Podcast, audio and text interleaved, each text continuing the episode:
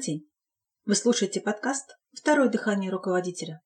Это подкаст для владельцев бизнеса и руководителей, которые хотят получать больше результатов от своих сотрудников. С вами Елена Бояркина, и сегодня мы поговорим о том, на что обращать внимание при подведении итогов года и создании планов на следующий год. Те, кто проходил наши тренинговые программы по управлению, или те, кто давно слушает наши подкасты, знают, что существует три области работы руководителя с точки зрения задач. И первая из них – это область постановки задач. Вот именно с этой области я и рекомендую начать анализ уходящего года. Я думаю, что у подавляющего большинства руководителей прописаны задачи на год. Посмотрите на этот список. Понятно, что что-то выполнено, что-то нет. Сначала рассмотрите те задачи, которые были выполнены. Запишите любые победы и достижения. Например, была поставлена задача вывести на рынок новый продукт, и в сентябре этот продукт стал продаваться или предоставляться вашей компании. Это выполненная задача, это победа. Посмотрите, кто добился того, чтобы это произошло. Кто отличился? Каков вклад каждого?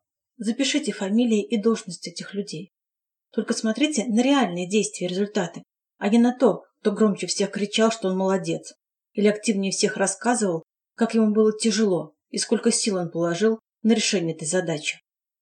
Если вы в течение года не выявляли тех, кто на самом деле хорошо работает, а не говорит, что хорошо работает, то сейчас будет сложнее найти именно тех, кто привел вас к победе.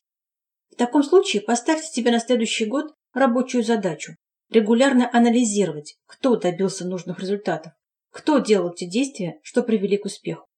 И не забывайте давать им подтверждение. Навык выявлять таких людей и правильно давать им подтверждения можно отработать на специальной тренировке, искать то, что работает, и вдыхать в это жизнь. Когда вы выявили таких людей, посмотрите на их успешные действия. Успешные действия – это те действия, выполнение которых приводило к росту показателей, улаживанию негативных ситуаций, укреплению положительных моментов и тому подобное. Если вы ведете графики статистик, то отметьте моменты взлета, роста показателей и выясните, какие действия привели к этому росту. Причем смотрите как минимум на 6 недель назад. То есть вы анализируете период от точки А до точки Б, где точка Б – момент роста показателей, а точка А – момент шестью неделями ранее. Проанализируйте, какие были изменения в этот период, что привели к росту показателей. Они всегда есть. И это не начало сезона продаж или что-то подобное. Это правильные действия в результате правильных решений. Запишите их, проанализируйте, создайте правила на будущее. Недавно мне довелось присутствовать на подведении итогов года в одной волонтерской организации. Так вот, они выяснили, что больше всех результатов смогли получить те, кто постоянно повышал квалификацию, был гибким, брался за задачи, которые до этого не решал. Дайте подтверждение этим людям. Наградите их или запланируйте награждение. Итак, в результате у вас должно получиться два списка. Список успешных действий и список сотрудников, действия которых привели к нужным результатам. Дальше рассмотрите следующую область – невыполненные задачи. Ни в коем случае не задавайте сотрудникам и себе вопросы «почему не сделали?», «почему не выполнили?» и подобные. Задавайте вопросы «что надо сделать, чтобы было выполнено?», «что надо изменить?», какие действия были не сделаны, раз результат не получен. Если вы ведете графики статистики, снова проанализируйте показатели. Опять с точки зрения изменений. Здесь внимательно смотрите на то, что было сделано нового, какие действия были введены, что привело к падению показателей. Но и очень внимательно смотрите на то, какие действия были отменены, что вы перестали делать, а это было очень правильно, успешно. Запланируйте действия, которые приведут к тому, что результат будет получен. Понимаете, на чем акцент, да? Не на том, почему не получилось, а на том, что надо сделать, чтобы получилось. И опять смотрим на людей, на сотрудников. Разговаривая с сотрудниками о невыполненной задаче, вы можете увидеть два варианта поведения. Первый вариант. Человек находит много оправданий тому, почему не получилось. Что нам делать с его оправданиями? Куда их приложить? Да никуда. Это пустое сотрясание воздуха, пустая трата времени. И главное – отвлечение вашего внимания от производства и результатов рассеивание вашего внимания, уведение его в сторону. Второй вариант поведения. Человек говорит о решении, о том, что необходимо сделать, чтобы ситуация выровнялась и результат был получен. Чаще всего люди из второй группы прикладывали массу усилий, чтобы результат был получен, но чего-то не хватило. Этих людей тоже нельзя оставить без внимания. Важно дать подтверждение тем действиям, что выполнялись. Смотрите на тенденцию, сравнивайте точки старта, точку текущего момента, насколько вы продвинулись к цели. Если разговоров много и суеты много, но вы так и топчетесь на одном месте, это одна ситуация. И, возможно, здесь нужны кадровые перестановки.